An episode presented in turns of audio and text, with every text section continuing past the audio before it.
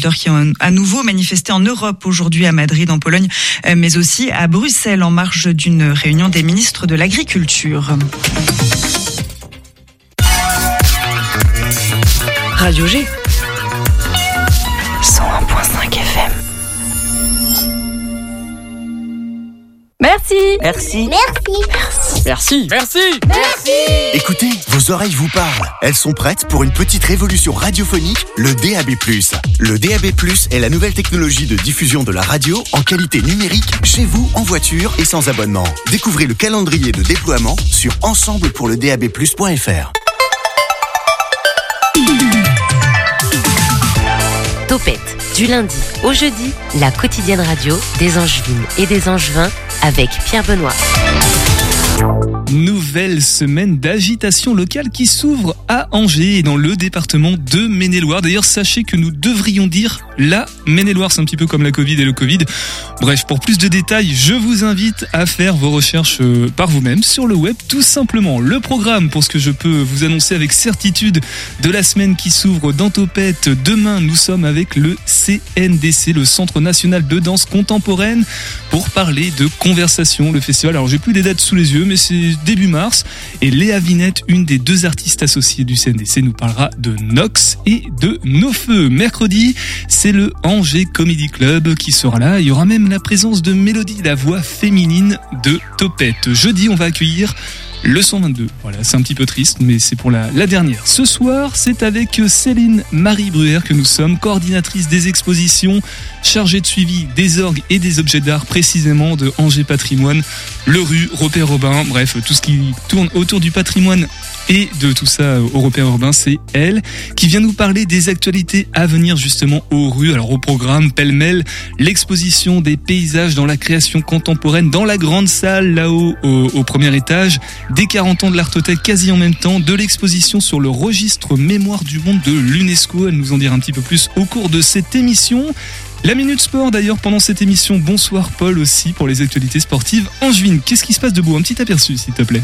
Bonsoir Pierre Benoît. Alors il y a déjà Angesco qui va jouer ce soir euh, à Caen.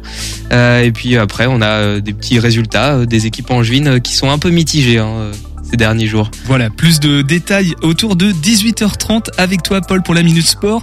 Corentin toujours là aussi, mais pour nous parler cette fois des chiens guides d'aveugles, enfin il n'est pas tout à fait là. Et puis Panorama pour euh, se quitter avec des initiatives en agriculture urbaine à Angers avec Mauve et donc dans la Maine-et-Loire. Allez, soyons fous, euh, utilisons les termes. C'est parti pour Topette. Topette sur le 101.5 avec Pierre Benoît. Et peut-être l'avez-vous constaté, mais Mathéo n'est pas là. Il est en congé, la rédaction de Topette est en congé. Donc, en lieu et place, on va quand même chausser nos chaussures et puis partir en balade avec Camille en Anjou.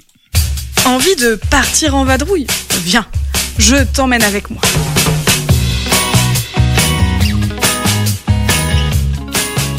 Aujourd'hui, nous partons ensemble au château de Montgeoffroy, à Mazémilon. Véritable bijou du XVIIIe siècle, celui-ci n'a pas fini de nous livrer ses secrets. Garé devant ce grand portail de fer forgé, nous n'avons qu'à remonter l'allée principale pour admirer la symétrie presque parfaite du château. Pendant quelques instants, rêvons à une autre vie, quelques siècles plus tôt. L'imposante demeure se dresse fièrement devant nous. Encore habitée par les propriétaires, cette résidence de villégiature offre d'anciennes écuries, une chapelle, bon nombre de dépendances et un magnifique parc de 35 hectares. Après avoir pris nos billets, en route vers la visite guidée. Je tairai bien entendu le contenu de la visite, car vraiment, il faut la faire. Notre guide, passionnante, nous ouvre les portes monumentales du château de Montgeoffroy. Rends-toi bien compte, il reste la quasi-totalité du mobilier d'antan. Nous passons de pièce en pièce, de salon en salon, jusqu'à finir la visite à l'étage où nous entrons dans des chambres remplies d'histoires encore aujourd'hui proposées aux invités des propriétaires. Ce château vit encore, et on le ressent.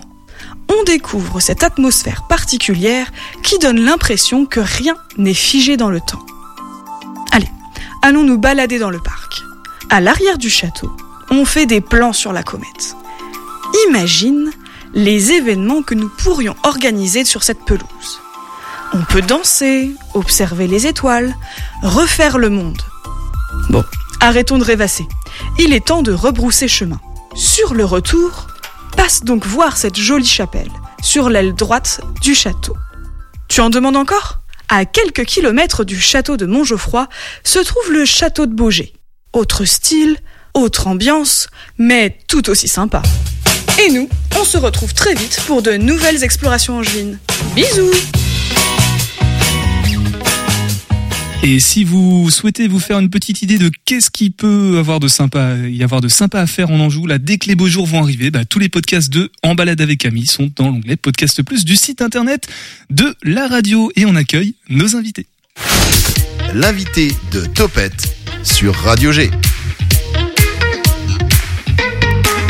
Notre invitée, devrais-je dire, puisqu'elle est toute seule ce soir. Bonsoir Céline. Bonsoir. Céline Marie Bruer, donc coordinatrice des expositions aux rues. On va s'en tenir à, à ça. C'est toi qui me, qui me faisais les propositions pour le titre complet. Je vous renvoie vers le début du podcast.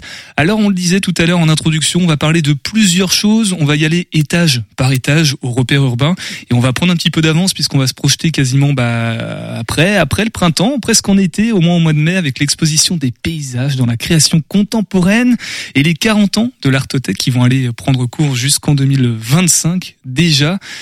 Et au rez-de-chaussée, on va parler de l'exposition sur le registre Mémoire du monde de l'UNESCO. Et ça, c'est vraiment pas rien, c'est une grande chance et c'est un peu grâce au, au, travail de, de toi et de Stéphanie, notamment, qui, qui gère aussi le rue, euh, que, qu'il peut y avoir ça du côté du 32 boulevard 35 boulevard du 35, quasiment. Euh, mais d'abord, justement, le repère urbain, qui était un restaurant universitaire. On a gardé les, les deux premières lettres. Euh, on va redonner un petit peu de contexte pour rappeler qu'est-ce que c'est que ce repère urbain, Céline, au 35 boulevard du Roi-René. Eh bien, en effet, c'est un ancien restaurant universitaire qui a été reconverti en pôle culturel.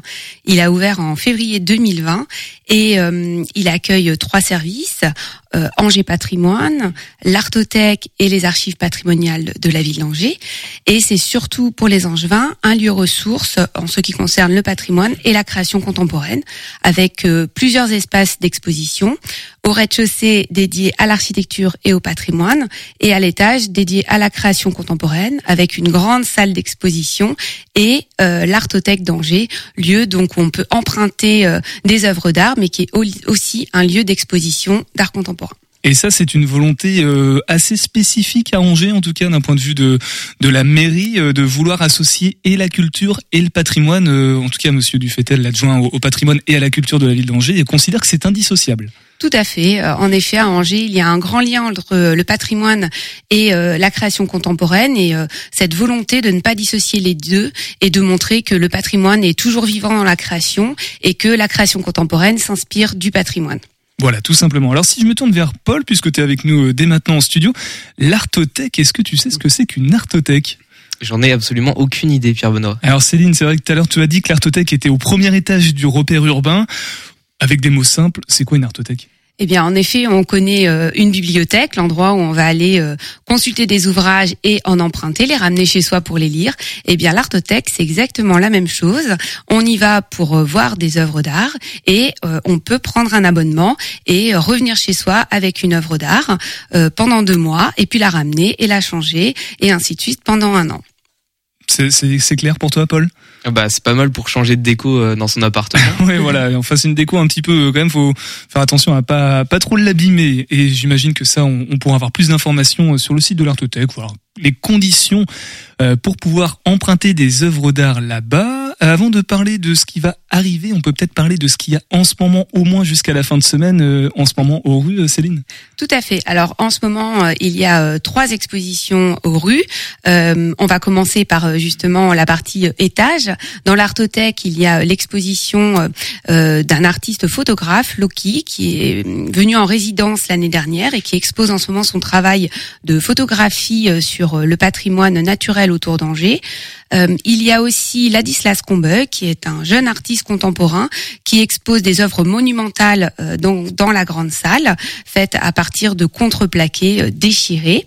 Et puis, euh, pour le rez-de-chaussée, on accueille depuis jeudi dernier l'exposition de Pascal Proust, qui est un artiste contemporain qui vit à Saint-Florent-le-Viel et qui travaille sur les notions d'architecture et d'urbanisme. Donc tout à fait en lien avec justement les idées de patrimoine et d'architecture liées à cet espace du rez-de-chaussée. Alors juste pour qu'on se rende bien compte avec Pascal Proust, qu'est-ce qu'on a? On a des, des, des, tableaux, des plans, des, des peintures? Eh bien euh, non, on a euh, plutôt de la sculpture. Il travaille euh, l'acier, notamment l'acier Corten, qu'il plie et qui lui servent à reconstituer ou inventer des villes, des cités, un urbanisme imaginaire. Et puis c'est accompagné de, de dessins, de tapisseries, mais c'est principalement de la sculpture. Voilà, c'est jusqu'à, reprécisons les dates, euh, l'exposition avec Pascal Proust? Eh bien, c'est jusqu'à mi-juin, jusqu'au 16 juin. Voilà, donc il y a encore un petit peu de temps pour pouvoir en profiter pour euh, celle de juste avant avec euh, Vladislas. Vladislas Combeuil, ça se termine à la fin des vacances scolaires. Donc dépêchez-vous, 35 boulevard du Roi René, voilà. Et pour ce qui arrive pour la suite, on va en parler dans quelques instants dans Topette. Juste avant tout ça, on écoute une première pause musicale sur le 101.5 FM, c'est Saïd et Mohamed, un cover de Francis Cabrel par Théophile.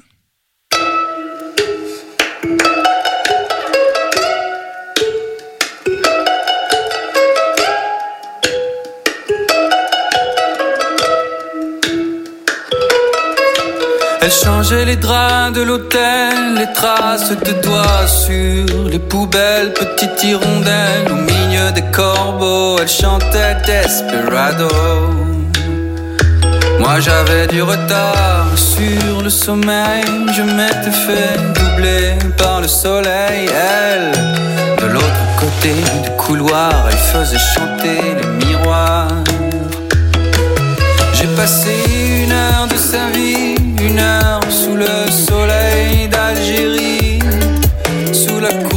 des planètes.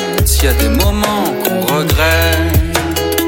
Derrière ses paupières mi-closes, je voyais plus de gris que de rose. Quand je suis parti, j'ai bien compris que je perdais quelque chose. Et ces enfants qui font rien à l'école, qui ont les poches pleines de tubes de colle. De toute façon, personne ne t'aide quand tu t'appelles Saïd Mohamed. C'est le ciel en tôle ondulé pour toujours. C'est la fenêtre sur la troisième cour. C'est le cri des voisines, plein les oreilles et les heures de mauvais sommeil. Mais s'il y a quelqu'un autour qui comprend le mauvais français, le musulman sous la course des planètes, ce serait bien qu'il s'inquiète avant que ses paupières n'explosent, qu'elle prenne ce gris en overdose. Quand je suis parti, j'ai bien compris qu'on y pouvait quelque chose. Toi t'envoies 10 francs pour les enfants du Gange parce que t'as vu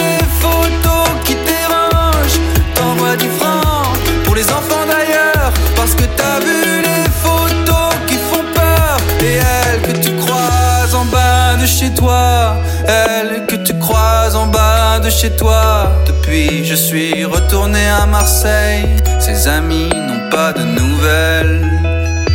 Y a trop d'hirondelles ou trop de corbeaux. Elle a dû changer de ghetto. Moi je crois plutôt qu'elle change des draps d'un autre hôtel, d'autres traces de doigts sur d'autres poubelles, de l'autre côté d'un autre couloir. Saïd et Mohamed de Francis Cabrel, enfin c'est un cover par Théophile ce soir qu'on écoute sur le 101.5 FM. 18h10, 19h, Topette sur Radio G. Je vais la faire maintenant parce que j'ai oublié de la faire tout à l'heure. On se rue sur nos invités de ce soir. Voilà, c'était la, la petite blague par rapport au repère urbain. On est toujours avec toi, Céline Marie Bruer coordinatrice des expositions aux rues. Donc en fait, tu es au cœur de tout ce qui se passe aux rues, puisqu'il y a énormément d'expositions au repère urbain. Ah oui, tout à fait. Cette année, euh, il y a une programmation très très importante euh, au repère urbain, avec des expositions euh, que euh, l'on programme, où on invite des, des, des, artistes à venir exposer, mais on a aussi beaucoup de partenariats. Et euh, tu parlais tout à l'heure du CNDC, et on va accueillir notamment le Festival Conversation. On aura aussi une exposition des jeunes diplômés euh, de l'école des beaux-arts d'Angers, de l'ESAT Talm, et puis on aura aussi une sortie de résidence de l'Université catholique de l'Ouest, pardon, avec Pélagie Bagouidi. Donc en effet, il se passe beaucoup beaucoup de choses aux rues. Eh oui, on n'a pas pu parler, on pourra pas parler non. de tout, mais on, là au moins c'est fait. On, nous on parle de trois choses. Voilà, la date du 14 mai parce que grosse soirée en perspective et tout à l'heure on parlera de l'exposition sur le registre de la mémoire du monde de l'UNESCO depuis 1992. Ça existe. Tu pourras nous en donner plus de détails. Mais justement, le 14 mai, grosse grosse soirée en perspective à l'étage du repère urbain parce qu'il y a deux choses en même temps. Déjà, il y a une exposition des paysages dans la création contemporaine qui aura cours dans la grande salle et je vois que tu as des informations sous les yeux. Et en même temps, c'est les 40 ans de l'Artothèque. C'est quoi le programme, Céline? Exactement. Donc, une belle soirée d'ouverture d'une double exposition, puisque, bien, comme tu viens de le dire, les 40 ans, l'Artothèque, pardon, fête ses 40 ans cette année, et ce sera l'occasion de deux grandes expositions, dont la première, donc, commencera le, le 15 mai. Ces, ces deux temps d'exposition permettront de mettre en valeur les 40 ans d'acquisition, puisque tous les ans, l'Artothèque, avec sa responsable Elodie Derval, euh, acquiert de nouvelles œuvres pour mettre à disposition du public. Et donc, ce sera l'occasion de revenir sur ces 40 ans d'acquisition et sur la ligne directrice de ces acquisitions faites euh, pour, euh, pour les Angevins. L'artothèque, c'est principalement des tableaux, hein, souvent peinture, photographie. En tout cas, je sais qu'il y a des, il y a des grands tiroirs qu'on peut tirer. Hein, c'est dans le nom pour pour profiter et peut-être emprunter, hein, puisque Paul, ça y est, il a, il a pris l'adresse. oui, je crois que Paul va venir. Euh, c'est euh, en effet un lieu tout à fait magique où il y a des grilles euh, comme les grilles sur lesquelles on, on, dépose les œuvres dans les réserves des musées. Sauf que là, on peut tirer ces grilles et sur ces grilles, il y a principalement de la photographie, de la gravure, du dessin et que l'on peut en effet consulter et puis et puis en effet après ramener chez soi euh, voilà pour s'inspirer pour décorer son intérieur euh, pour découvrir aussi la création contemporaine. Et donc certaines de ces œuvres vont déménager juste à côté dans la grande salle ou pas pour l'exposition sur les paysages dans la création contemporaine? Alors exactement, certaines œuvres vont, vont déménager puisque donc en même temps que cette cette exposition sur les 40 ans de l'Artothèque, il va y avoir une belle exposition dans la grande salle autour du paysage comme une matière à penser et c'est une exposition qui est en partenariat avec le FRAC des Pays de la Loire.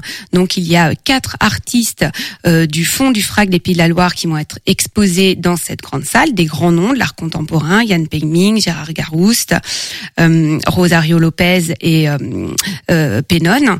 Et puis, euh, en même temps, on va sortir quelques œuvres de l'Artothèque, puisque l'Artothèque aussi a une collection très importante autour du paysage. Et on invite aussi trois artistes contemporains, Anis Broyer, François Réau et Grégory Markovic, à venir euh, nous proposer des créations en écho euh, à ces grands noms de l'art contemporain. Voilà, les paysages dans la création contemporaine. Donc, on va très certainement voyager beaucoup visuellement avec cette exposition. Peut-être deux trois petites sculptures aussi qui sont. Euh... Alors non, il n'y aura pas non. de sculpture, ce sera de la peinture, du dessin, de la vidéo euh, principalement. Mais en effet, on va voyager puisque chacun a sa manière de, de concevoir et de penser le paysage. Céline, peut-être une précision sur le FRAC. Je ne sais pas ce que c'est. On connaît la direction des régionales des affaires culturelles, la DRAC. Le FRAC, j'imagine qu'il y a peut-être un petit lien. Alors c'est le Fonds régional d'art contemporain et donc euh, c'est une structure qui euh, euh, achète des œuvres d'art contemporain euh, et pour les montrer ensuite au public et notamment euh, lors de partenariats comme celui que, que l'on aura à partir du mois de mai. Voilà, le 14 mai pour le, le top départ, un, un événement euh, marquant, c'est quoi les horaires? C'est à partir du soir ou dès le matin euh... Alors l'inauguration en effet euh, aura lieu le, le, 14 mai à partir de 18h30 et puis et puis ensuite le lendemain à partir de 13h tout le monde pourra venir voir cette, cette exposition. Voilà, top départ en même temps, le même jour, quasiment au même endroit pour les 40 ans de l'Artothèque et puis du coup cette exposition sur la création, sur les paysages dans la création contemporaine dans la grande salle du rue, euh, mais pas forcément la même échéance. Hein. Je crois que les 40 ans de l'Artothèque, ça va s'arrêter à peu près en septembre, va y avoir un nouveau temps ensuite.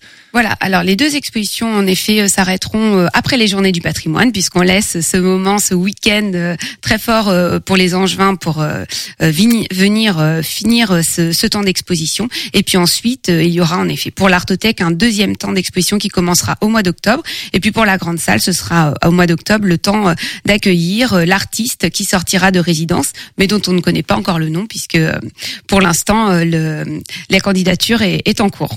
On n'a pas du tout, pas du tout, pas du tout d'infos. Non, les artistes peuvent d'ailleurs continuer à déposer leur candidature jusqu'au 10 mars. Et donc on rappelle qu'est-ce qu'il y a en ce moment dans la grande salle pour le pour l'instant? Ladislas Combeuil, donc exposition euh, de création contemporaine en bois. Voilà, jusqu'à la fin de semaine. Donc ça veut dire que tout le reste du temps va être consacré à préparer cette nouvelle exposition. Hein, c'est bien ça? Alors le reste du temps va être consacré au partenariat dont j'ai parlé tout à l'heure avec le CNDC, Talm, Luco. Euh, voilà, on va accueillir toutes ces expositions très diverses. Tout s'enchaîne aux rues. Il n'y a pas de temps mort décidément. Céline a un programme bien chargé. Heureusement, peut-être des vacances prochainement qui vont arriver. En tout cas, on l'espère en, prévision de tous ces temps forts qui arrivent. Et c'est pas fini puisqu'on va parler dans quelques instants de l'exposition sur l'euro registre Mémoire du monde de l'UNESCO. Ça fait trois fois qu'on l'annonce. Promis, des éléments de réponse dans quelques instants. Mais avant tout ça, à l'écoute de Topette, c'est la Minute Sport avec Paul. La Minute Sport de Topette.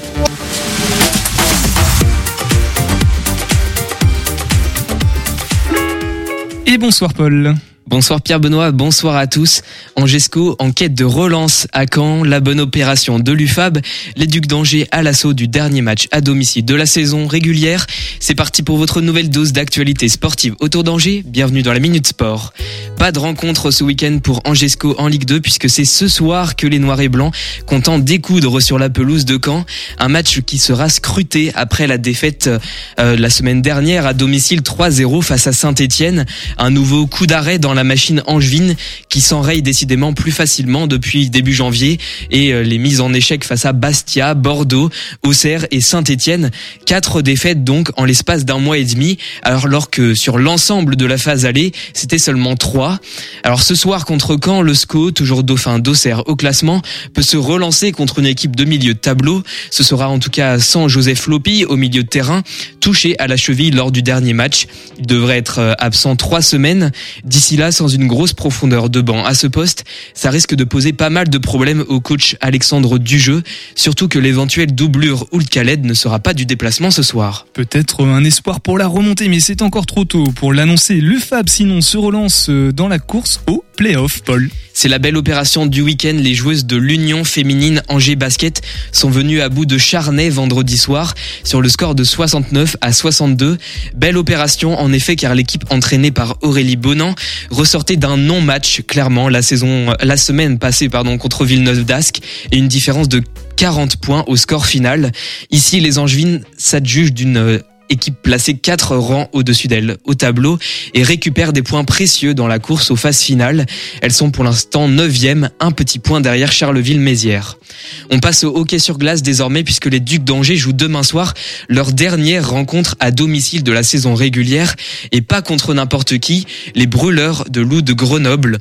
C'est un duel alléchant entre le deuxième, Angers, et le troisième, Grenoble donc. Après ce match, il restera uniquement une rencontre avant les playoffs. Sous toute vraisemblance, Angers devrait conserver sa deuxième place avant les Isérois, enfin devant les Isérois plutôt, sauf faux pas. Angers s'avance comme un très sérieux candidat au titre par excellence qui manque à leur palmarès, c'est-à-dire la Coupe Magnus. Durant 32 ans passés au sein de l'élite, ils s'en sont approchés à de multiples reprises. Pour tout vous dire, ils ont même disputé 5 5 finales de playoffs et ont toujours perdu. C'est vraiment le PSG version hockey, de nouveaux espoirs chaque année et des nouvelles désillusions. Ce que je vous ai pas dit aussi, c'est que sur ces cinq finales perdues, quatre étaient contre Rouen, les Dragons de Rouen, qui depuis plus de 20 ans imposent une véritable domination sur le championnat. Alors cette année, pour espérer couper l'herbe sous, le pied des Normands, Angers devra pouvoir compter sur un immense Evan Collet dans les cages, un gardien déjà élu MVP des phases finales la saison dernière et dont les performances seront cruciales pour envisager un titre. MVP, on a le, le sigle ou pas? Euh, most valuable player. Ah, avec l'accent, parfait. Allez, on continue avec euh, Cholet Basket qui reprend doucement le chemin du championnat. Oui, Pierre Benoît, deux semaines après l'élimination en huitième de finale de la Coupe de France face à Strasbourg et une trêve internationale, Cholet Basket retrouvait le parquet de la Meilleray pour affronter, affronter Blois en amical et s'est incliné d'un point, 85-86. Les coéquipiers de Kim Tilly sont aujourd'hui dixième au classement, à deux places des places finales. Les Choletais euh, affronteront dimanche euh, Limoges, match où les points seront précieux dans l'accession au play-off. Dans le reste de l'actualité en handball, les et Blancs d'Angesco sont toujours dans le dur. Ils affronteront Cherbourg vendredi soir pour tenter de briser une série noire. Ils n'ont plus gagné un match depuis mi-novembre. Voilà pour ce petit tour de l'actualité sportive autour d'Angers et à très vite pour une nouvelle Minute Sport.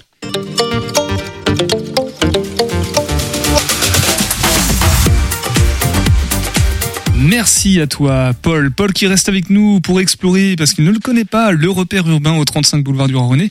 D'ailleurs, tout à l'heure, on sera avec, euh, ça n'a rien à voir, avec euh, Corentin pour parler de l'association des chiens guides d'aveugles de l'Ouest. Mais donc, avant, on retourne 35 boulevard du Roi-René. 18h10, 19h, Topette avec Pierre Benoît. Et ce soir, surtout avec toi, Céline Marie Bruer, chargée de suivi des orgues et des objets d'art. Je prends la deuxième ligne du ben, coup pour, bien. pour changer un petit peu. Non, tu es donc aussi surtout coordinatrice des expositions. C'est pour ça que ce soir tu es là. Tu nous as parlé des deux expositions dont on a parlé juste avant. Là, ça y est, on va enfin dévoiler ce qu'est le registre mémoire du monde de l'UNESCO parce que ça va arriver sur Angers. Alors c'est à partir du 3 juillet, donc à partir de cet été. Et c'est vraiment pas rien. Est-ce que déjà tu peux nous parler un petit peu de l'historique depuis 1992 de ce registre, Céline?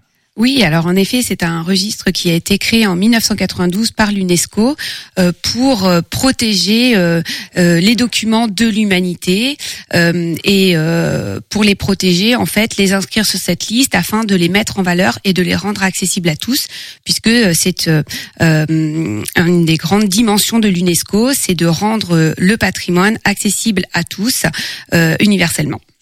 Voilà, tout simplement l'UNESCO qui est donc, euh, si on, on est dans les sigles ce soir, si on rappelle ce que ça signifie, non, tu l'as pas forcément. C'est l'UNESCO, on est tellement habitué à le, à le dire comme tel. Donc c'est à partir du 3 juillet euh, qu'il va y avoir une exposition en lien avec ce registre Mémoire du monde de l'UNESCO. Donc, et c'est pas anodin puisqu'il y a un lien avec euh, la teinture de l'Apocalypse, hein, c'est ça.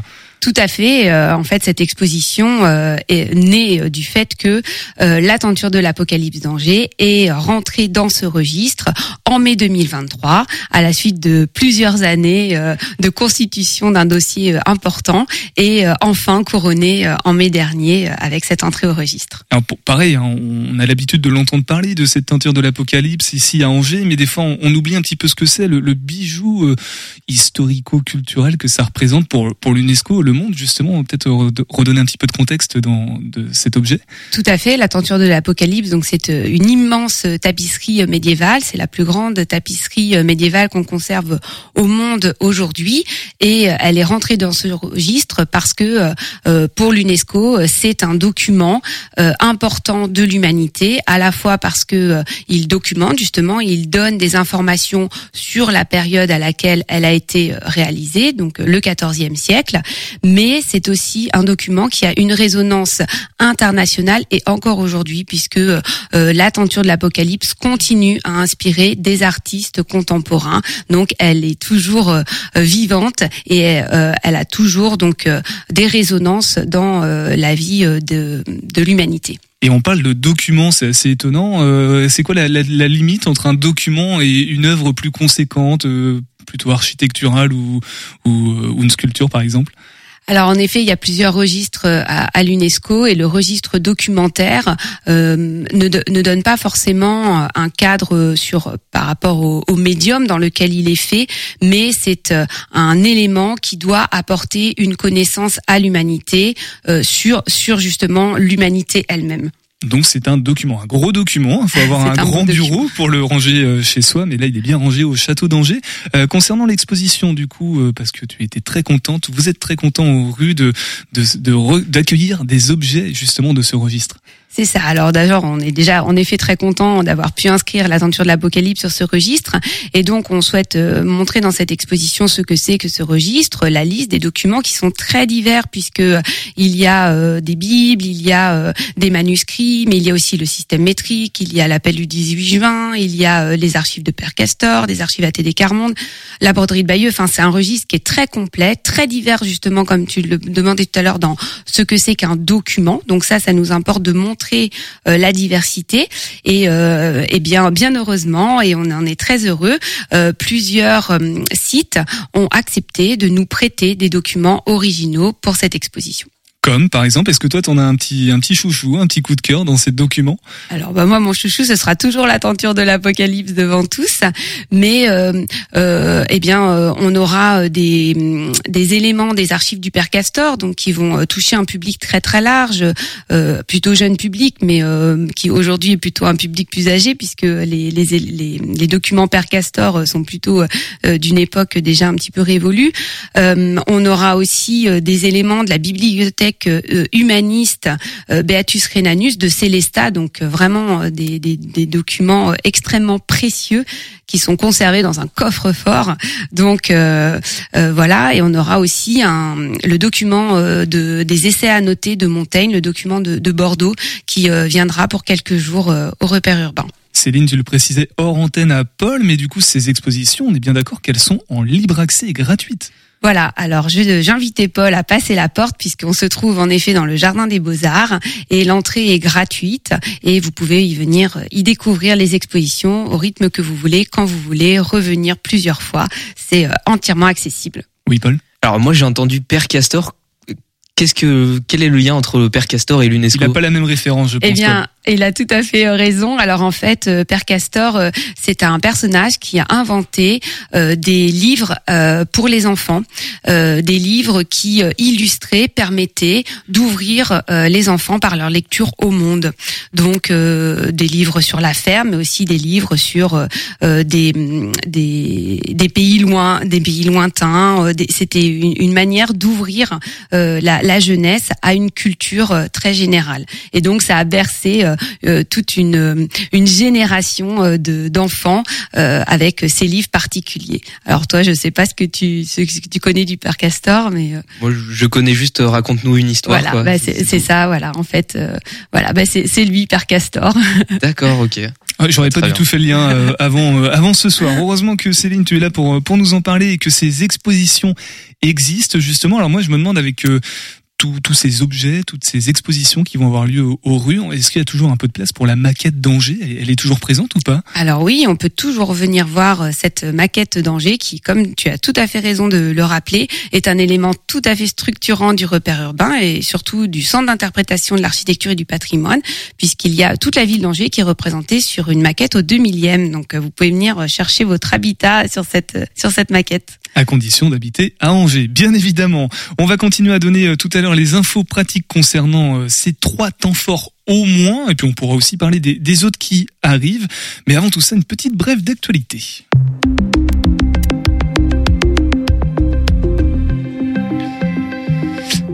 Et oui, en France, en 2023, c'est près de 2 millions de personnes qui souffrent de déficience visuelle. Aidées par de nombreux outils au quotidien, tous n'ont pas la chance d'être accompagnés par un chien guide d'aveugles. Et depuis 1975, l'association des chiens guides d'aveugles de l'Ouest forme ses futurs canidés à accompagner les déficients visuels au quotidien. Mais comme tout le monde, le chien doit faire ses preuves et suivre une formation encadrée longue de deux ans. Un reportage signé Corentin Rouleau. Mange. A 7 mois et même en pleine interview, le travail avec Claudine ne s'arrête jamais. Comme tous les chiens présents ici, ce labrador noir se destine à une carrière de chien guide d'aveugle. D'ici un an et demi, il accompagnera au quotidien une personne déficiente visuelle.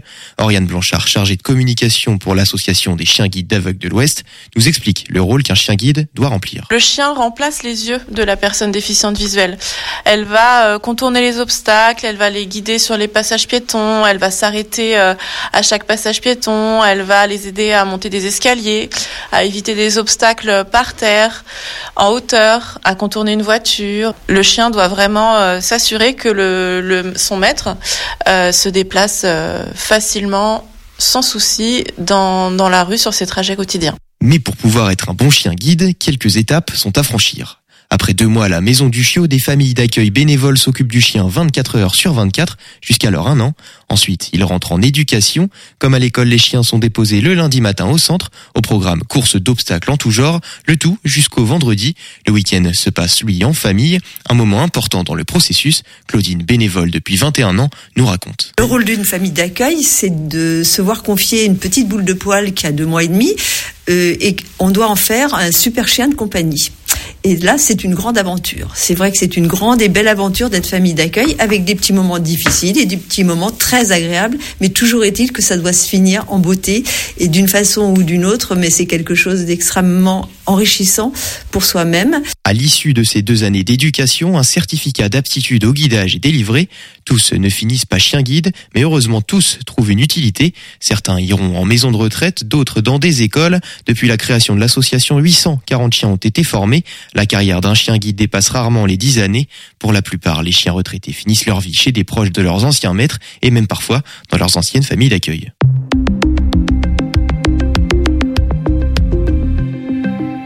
Merci à toi, Corentin. Corentin qui reste un petit peu parmi nous malgré la fin de son stage. On fait une petite pause musicale sur le 100.5 FM. On écoute Gondawa et c'est Rabadishka. Et on revient tous ensemble.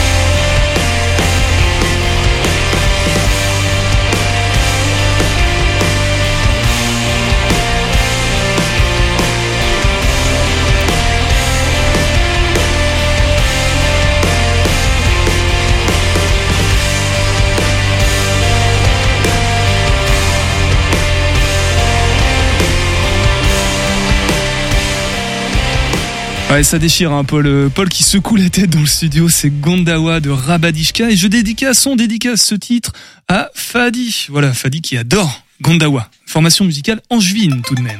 Il nous reste euh, quelques instants encore avec toi, euh, Céline, pour conclure cette émission qui parle des expositions du rue. Et ça tombe bien puisque tu es coordinatrice des expositions au rue, entre autres rue qui signifie, Paul?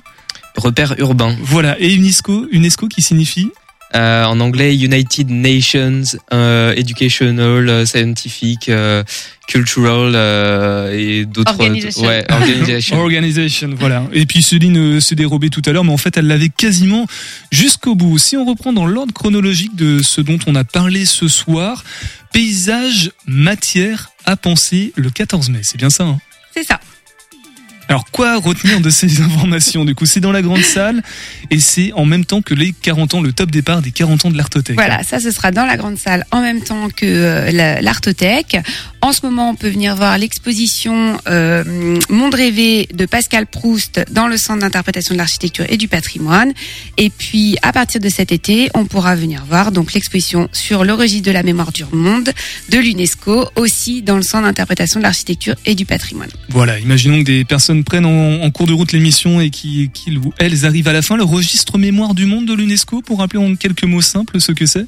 Eh bien, euh, c'est un registre sur lequel sont inscrits des documents qui sont les trésors euh, de, de l'humanité.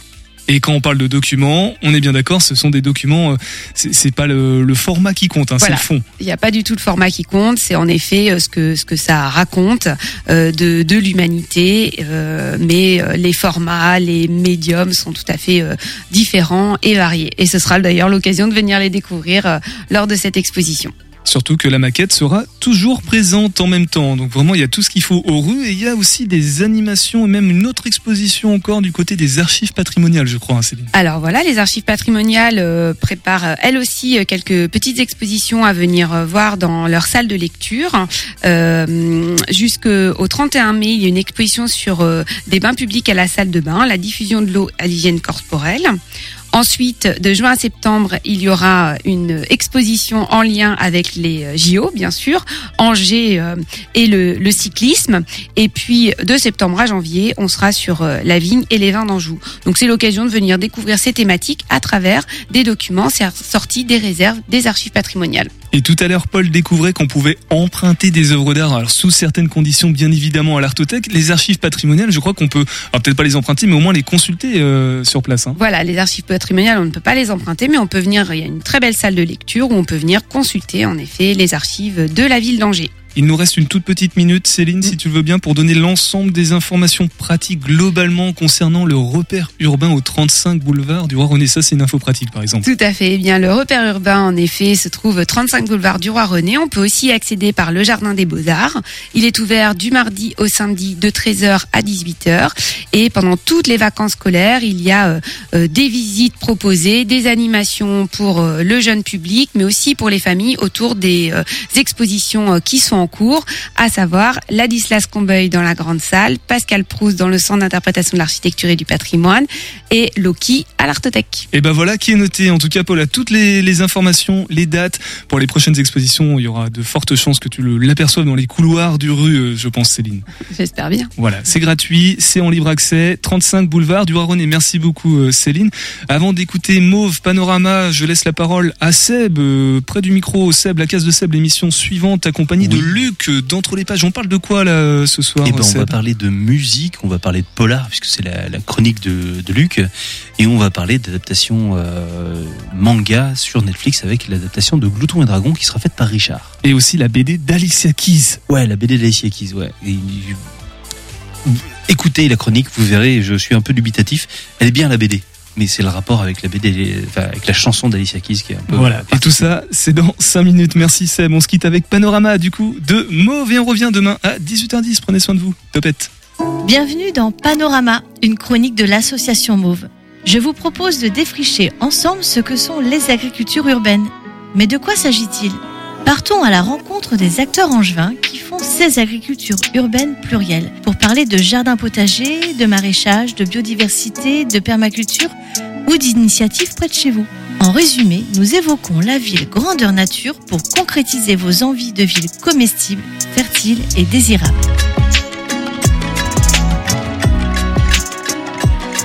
Dans cet épisode, nous parlerons d'enseignement agricole, de transmission et de main dans la terre. Un solide cursus dans l'enseignement agricole, une expérience dans la production horticole et une création d'entreprise, Julien Devienne déborde d'énergie pour entreprendre avec conviction dans le végétal. Il dirige aujourd'hui l'exploitation du frêne, transmet sa passion aux élèves et défend toutes les formes d'agriculture pour susciter des vocations. Bonjour Julien. Bonjour Anne. Alors, tout d'abord, qu'évoque pour toi l'expression agriculture urbaine? Alors Pour moi, c'est un monde assez vaste. Euh, je suis entouré d'étudiants qui ont tous leur petit appartement en ville. Euh, c'est d'abord du nourricier sur un balcon, par exemple, mais c'est aussi en intérieur avec euh, des plantes de collection qui sont de plus en plus tendance. Euh, C'était l'objet de mon entreprise à l'époque. Voilà pour moi. Alors bah justement, le végétal en ville, on en parle beaucoup. tu connais très bien, très sensibilisé à cet univers. Comment vois-tu les évolutions dans ce secteur? Moi, je trouve que c'est un milieu qui avance euh, assez vite maintenant. Il y a plein de dynamiques qui sont en cours, euh, notamment euh, les 100 premiers mètres végétalisés avant les écoles, la, végétalisation des, des, cours d'école. Ça passe par la désimperméabilisation des sols. Pour moi, je trouve que on avance. Il y a encore un long chemin à faire et de nombreuses plantes à produire. Alors, tu es directeur d'exploitation au Fresnes. C'est quel est ce métier? Ça consiste en quoi?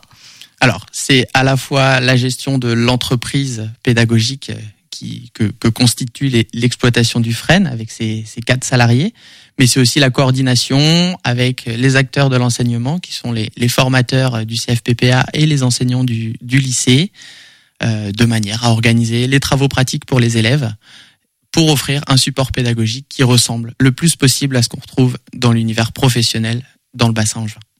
Donc, euh, ce lieu, c'est un outil donc pédagogique. Les particuliers peuvent venir acheter aussi des végétaux produits par les élèves. C'est comme une forme de, de jardinerie aussi, cet espace. Exactement. Il y a plusieurs ateliers sur l'exploitation pédagogique du frêne.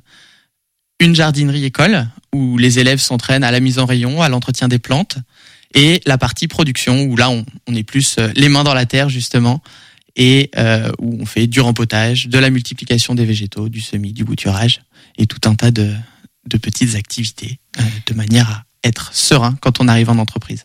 Alors, je sais que tu aimes susciter des vocations parmi les élèves. Quel métier euh, préparez-vous aux Fresnes euh, de manière générale? Alors, de manière générale, on, on prépare au métier du paysage, de l'horticulture et de la vente. Et puis après, on a des, spécifi- des spécialisations pardon, euh, autour du maraîchage, des plantes aromatiques à parfum et médicinales. Euh, Oui, qui est une de vos spécialités d'ailleurs. Une des spécialités, euh, chaque année, la promotion euh, dans ce certificat de spécialisation euh, conçoit toute une gamme de tisanes avec différents mélanges afin qu'ils soient mis en place par les classes de commerce au niveau de la jardinerie école. Donc, c'est un vrai projet euh, pédagogique d'école. euh. C'est de la vraie pédagogie Ouais. de projet, en effet. Alors, pour terminer cette chronique, as-tu euh, un conseil, une lecture ou une actualité peut-être à nous partager? Alors, je- peut-être deux actualités. Très bien. Les 16 et 17 mars prochains, Viniflore, salon des vins des lycées agricoles français. Euh, on y retrouvera donc du vin et des produits régionaux qui sont aussi euh, réalisés dans les lycées agricoles français. Une vraie mise en valeur. Et ça se passe Euh, où? Ça se passe à la jardinerie école du lycée Le Fresne, le samedi et le dimanche. Très bien. Et vous avez des portes ouvertes aussi prochainement? Oui, prochainement le 23 mars de 9h à 13h, où là on pourra découvrir toutes les formations autour des bacs pro, CAP et toutes les toutes les toutes les formations. Toutes les filières. Toutes Très les bien. filières.